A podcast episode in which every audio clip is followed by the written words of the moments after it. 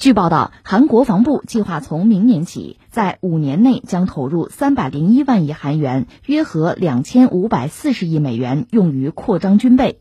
其中包括一艘可搭载 F 三五 B 最新短锤隐身战斗机的轻型航母，三艘四千吨级核潜艇和六艘六千吨级新一代驱逐舰，从而组成一个小规模的航母战斗群。实际上，韩国的扩军计划早已有之。二零一二年八月，韩国防部公布了二零一二至二零三零年国防改革基本计划，宣布要把韩国军队变成一支规模更小但是更有战斗力的部队。有媒体表示，韩国虽然具有一定的国防工业制造基础，但是缺乏核心技术。未来，韩国在扩充军备计划实施时，也将面临着较多困难和挑战。这是韩国方面一个新的动向，确实让人也是吃惊非小吧？你看，韩国国防部是计划从明年开始连续五年投入巨资吧？算起来这是一笔巨款吧？五年的时间投三百零一万亿韩元，折合美元得两千五百四十亿吧？那你算起来五年的话，五五二十五嘛，每年得有五百亿以上的美元砸到军备上，扩张军备，特别是有代表性的要搞一条航母。就轻型航母，它用的是美国那个 F 三五 B，呃，垂直短距起降的战斗机。这个飞机它一旦装备的话，就和日本和英国乃至意大利吧，具备同样的这个航母舰载机的作战实力。当然，日本和韩国这个航母啊，包括意大利的要小一点，两三万吨这个样子吧。英国那个大六万吨，用的是同一种舰载机啊。关键在哪儿呢？一个国家说要装备航空母舰啊，这有真假两种可能。什么叫假呢？就是说我要航母啊，我有，但是他们没有一个真正的航母战斗群。单纯的一条航母吧，其实载航率就能真正出动的时间也有限。最典型的是泰国，你知道吗？在亚洲，泰国其实很早就拥有航空母舰，西班牙给他造的，一万吨，世界上最小的航母，但是基本上在水里边泡着，它也没有太像样的航母战斗群，所以那是个虚的。另外，你比如法国，法国就有一条航母，核动力四万吨。他一年呢，大多数时间是在船坞里的维护、得修理啊、训练啊，真正出海作战时间很有限。所以你说我就一条航母，你说我有航母了，这个其实是个伪命题。一般说来，真要搞航母，搞一条是不够的，怎么也得三条，得轮班啊，这是一个。再一个呢，你要搞了航母，得有一个航母战斗群，就是你要有护卫航母的一支舰队。这里边特别重要的两样，我说哈，一样是什么呢？核潜艇。为什么特别强调是核潜艇呢？因为核潜艇在水里面可以长时间的高速运动，常规动力潜艇你别管再先进的什么 AIP 系统，这个它在水底下待的时间可以足够长，但是长期的高速的水下运动它做不到。所以你要是能够跟上航母运动，你必须是核潜艇。那在全球范围内具备这个能力的国家，联合国五常是可以的，其他啊真难说。这是一个要素，还有一个要素就是盾舰，就防空的水面舰艇啊，用这个相控阵雷达。美国著名的那叫宙斯盾，中国有中华神盾，就盾舰，这两样你都得有。或者我们就讲，全世界范围内这么多国家嚷嚷我要搞航母啊，包括日本人我要搞航母，从美国引进 F 三五 B 可以。那我们刚才说的这两样东西你有没有？盾舰它是有的，它从美国引进过宙斯盾系统，它最新的是摩耶级啊。这盾舰有，那核潜艇有没有呢？日本没有，日本理论上根本不能够拥有，不允许他拥有。二战你战败国嘛，所以日本虽然有轻型航母的计划，把他手头的这个直升机母舰改装啊，搭载 F 三五 B，这也可以做到。但是呢，你那个所谓航母的小舰队啊，应该说是缺一条腿。那翻回来，我们拿这套标准再看韩国，哎，韩国可以。你看他的规划，你就明白，人家是下决心玩真的啊！一个他要搞轻型航母，而且我看他那个计划，因为那计划吧，他航母的规模比日本还要大，要大一点。另外，他要搞新一代的驱逐舰，六千吨级的，要搞上六条。顺便说一句啊，韩国和日本是先后拥有了美国那个宙斯盾技术，就引进了。引进了之后呢，日本搞了自己的两型，就盾舰。比如金刚级啊、爱宕级啊，而韩国搞的世宗大王，从吨位啊，单从吨位上讲，比日本的还要大，我就要压你一头。你看韩国人这个国民性格哈，这个民族性格，这是一个。另外，他要搞三艘四千吨级的核潜艇，这样韩国就拥有了小规模的航母战斗群，而且比日本那个要更全面。更完整。所以我就说啊，通过刚才我们的这个拿了几个标准，我这是很粗浅的标准啊，拿这个标准去套的话，日本不可能拥有一个很完善的航母战斗群。有人不是算计吗？哎呀，日本有了航空母舰，对中国有没有威胁呀？很难。拿核潜艇来讲，它缺这条腿，而韩国呢，要把这几样都凑齐了，人家真是下决心了。呃，大家知道我们做《天天天下》节目，有的时候有三段论啊，是什么？为什么会怎样？是什么？人家韩国要搞军备，要大搞军备，投了巨资，五年投两千五百亿美元啊，这当然下血本了。是什么？就是这事儿啊。那么为什么和会怎样？我们下面来关注一下。那为什么？其实咱们可以推测一下。你要说想清楚，我都想不清楚。以韩国，它确实算一个发达国家。东北亚嘛，很重要的一个国家，在亚洲也算是一个重要的国家。这不，特朗普前一阵嚷嚷着，哎，咱们把这个 G 七啊扩大一下，招几个新成员，其中包括韩国，而且韩国很愿意进入原来那个 G 七那个俱乐部嘛，这得到西方发达国家认可呀。当然，日本人不愿意让他进去吧。这韩国这个心态由此可见一斑啊。那你搞这么庞大的军力建设，到底是为什么呢？一般说来，我们就说啊，一个是一般说来，全球通用的理由，呃，你要搞军备建设，成为一个强国啊，会有更高的这个国际知名度啊、影响力啊，拥有更多的话语权啊，这是没有问题的啊。那在区域的这地缘政治博弈之中，那就占据一定的优势了，这是一个因素。再一个因素是什么呢？发展自己的国防工业，拉抬啊，提升自己的制造业，特别是高端制造业的能力，提升自己在军事领域。在军事高科技领域，这个研发能力，这恐怕也是很重要的一个考量。那刚才我说这两条，应该说适用于全球大多数想发展军力的国家。这两个目标，那公认的，谁搞都有这个意思在里边，这算一种普遍性啊。另外，对韩国来讲有它的特殊性嘛？这个特殊性我理解呢，又是三条。一个呢，恐怕就是针对日本，因为韩国和日本，你也可以说世仇吧。虽然现在都算是发达国家。双方也有外交关系啊，正常的外交关系，而且都算是美国在亚太地区很重要的盟友吧。但是彼此之间这种暗自的较劲啊、较量始终没有停止。包括这两年，我们看在半导体这个领域，日本人不是整了他一家伙吗？而在军力建设上，韩国确实是拿日本做对标的一个对象，你有我也得有。所以在军力建设上呢，你看他们俩很类似。日本有盾舰，韩国也要搞。日本潜艇搞得不错，但是只能搞常规潜艇啊。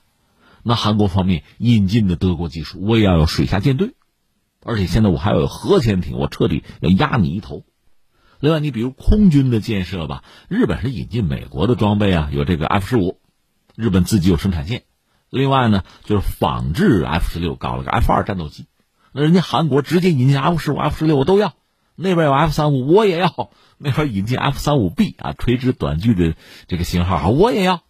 你看，就在这比着拿日本做一个对标的对象了，这是一个因素。还有一个因素是什么呢？朝鲜吧，朝鲜半岛有人叫什么冷战活化石。半岛目前总的来说关系啊，就是南北关系是比较缓和的。呃，特朗普和金正恩也算见了两面。你看，那个特朗普现在闹新冠，金正恩还写个慰问信啊，双方至少私交是维持住，所以现在半岛关系是比较缓和。但是，双方能不能真的就化干戈为玉帛，就不再是敌对关系，那不好讲。所以，韩国加强自己军力的建设，显然是在半岛这个局势之中吧，他要成为一个主角，成为一个主动者。另外是什么呢？在亚太。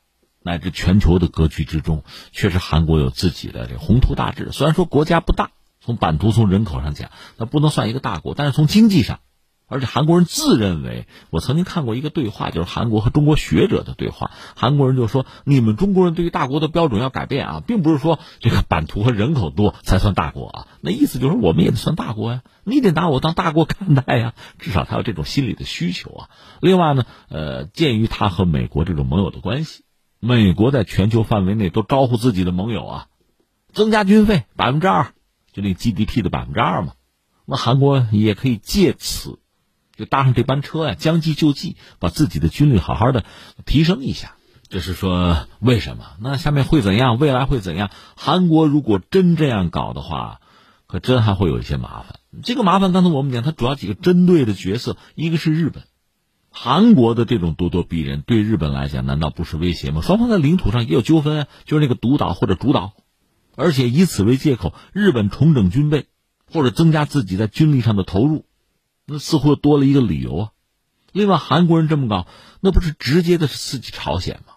其实朝鲜因为经济上确实有一些问题吧，而且现在是一个被制裁、被封锁的对象，所以他不可能有太多的经济上的就资源啊。另外，它确实在科技、在这个制造业等等领域吧，它比较落后，这个和韩国还没有办法比。但是面对韩国的这种咄咄逼人的威胁，那朝鲜会怎么办？其实之前我们也讲过，对于一个国家来讲，有的国家搞核武器。他是迫不得已。其实俄罗斯又何尝不是这样？就是常规军力的建设是巨额的投入，是吞金兽啊！你要搞航母，你要搞这个航母的战斗群，那更是花钱无数啊！其实航空母舰更多是大国玩具，小国是玩不起的。就像韩国这样的国家，虽然自诩是一个发达国家，其实真要玩航母也是玩不起的。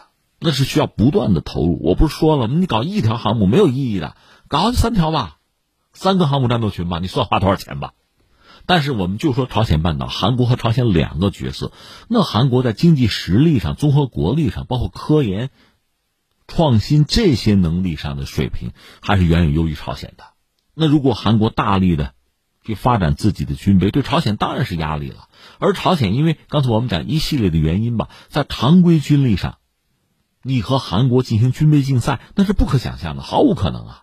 那你会被活活拖垮的。那怎么办？那只好在核打击能力上想办法。如果有核弹、终极武器，就能够对冲对方在常规武器上任何的优势。所以韩国这么搞，那等于是刺激朝鲜在核军备上下赌注。另外呢，对整个东北亚也好、亚太地区原有的这个军事这种平衡，那也是一种打破。甚至当你拥有比较强的军力的时候，是不是？更有资格，我们加个引号，充当美国印太战略里边的一个棋子啊。那美国对你是不是会更加的重视？我们加个引号啊。那这种重视意味着就运用啊，你去做马前卒啊。那韩国是不是就要承担这样一个角色？而这个作为韩国的民众也好，政客也好。你是不是想清楚了？有这样的思想准备了？这都是问题。你说三点说完了，对，说完了啊。但是还有一点事儿，我得再提一下，是什么呢？一个是核潜艇。从目前规划看，韩国人真要搞自己的核潜艇，而且是四千吨级。那艇不是很大，艇比较小，那艇内的容积比较小，那么对核反应堆就是核动力这个系统，其实提出来的要求就会更高。以韩国目前自身的能力，能不能搞？如果搞不了的话，需要寻求外援。寻求外援无外乎这么几个选择：一个是俄罗斯。其实韩国和俄罗斯是有军事领域的合作，但是在核这个领域合作，你得问问美国答不答应吧，对吧？所以这个不太现实。那再就是美国，还有一个是法国，这是都拥有核技术比较成熟的核技术，包括核潜艇技术的国家吧？那作为韩国的盟友，美国是不是享有先天的优势？就是美国人要赚这个钱。那么，美国愿不愿意韩国搞核潜艇，或者说美国的核技术能不能满足韩国的需求，这还是一个问题。另外，我们要说韩国本身它的潜艇部队啊，包括潜艇的技术啊，也就是上个世纪八十年代逐渐才拥有，这个比朝鲜要晚很多。啊。它直接用的是德国的技术，它现在可以许可生产德国的一些潜艇，比如说 U 二零九啊。但是我看一些资料，就是韩国就许可生产德国设计的潜艇还有一些问题。就技术上还有一些问题，他们自己用的自己国产的潜艇，就德国技术啊，韩国国产的潜艇好像也有一些问题存在。这些问题现在解决了没有，也不好讲。现在要完成对核潜艇的这个跨越，我估计难度还是比较大的，这不是几年就做得成的，这是一个事情。另外还有一个要说的是什么呢？前段时间韩国是高调展示了一款飞机，叫 KFX。那个 K 当然就是韩国的意思了，F 战斗机嘛，KFX 那个战斗机号称是隐身飞机，甚至韩国人有什么雄心壮志呢？要用这个飞机和中国的那个 FC 三幺，那不是我们一款外贸飞机吗？要和它竞争，甚至认为自己还享有优势。当然，韩国这款所谓隐身战斗机，可能印尼多少也投点钱算合作啊，但是投钱不那么积极吧。但是现在看飞机基本上做出来，而且在某些领域还相当先进。就是制造工艺等等吧，这应该是从美国拿到的。韩国人想搞隐身飞机这个想法早就有啊，其实很多国家都有，印度也想搞，土耳其也要搞，北欧有国家就瑞典要搞，日本也要搞，但最后韩国人比他们可能都扎实，做出来了，当然还没有首飞啊。从这个图片和视频上看呢，这个飞机我们说，它恐怕是个伪隐身飞机。它真正因为飞机比较小，真正要隐身的话，那你不能外挂东西了，那你很多武器只能放在肚子里边的这个弹仓，但弹仓又很小嘛，所以作战能力可堪忧虑。另外，它本身外形上很像是抄的美国的 F 二十二。实际上，据我们所知呢，它曾经向美国寻求技术支援。那美国的态度，你完全可以想象哈。一个最核心的技术是坚决不给啊，这道理非常简单。如果技术给了你，你做出隐身机来，你还会买我的吗？另外，你做出来之后，你在外面去卖，国际市场你再占了，我怎么办？对吧？所以关键技术不会给啊。那么非关键的技术，可以考虑，你可以买。所以韩国可能是买到了美国一些，呃，不是很直接的啊，用于隐身机的技术。但是你比如说，一些先进的加工工艺啊、流水线啊这些东西，韩国可能拿到了一些，花钱就是了嘛。所以这个飞机我们看到所谓的先进呢，它在一些这个加工的工艺上还是相当不错。但是飞机本身的性能呢，恐怕比较平庸了。但不管怎么说，这是韩国在就军工技术或者说在先进制造业方面所做的努力，其实也看到了一些成果。所以翻回来最后一句话，对韩国这次就大量的投入啊，在军力建设上投入啊，但肯定会有相应的收益，对这一点无需怀疑。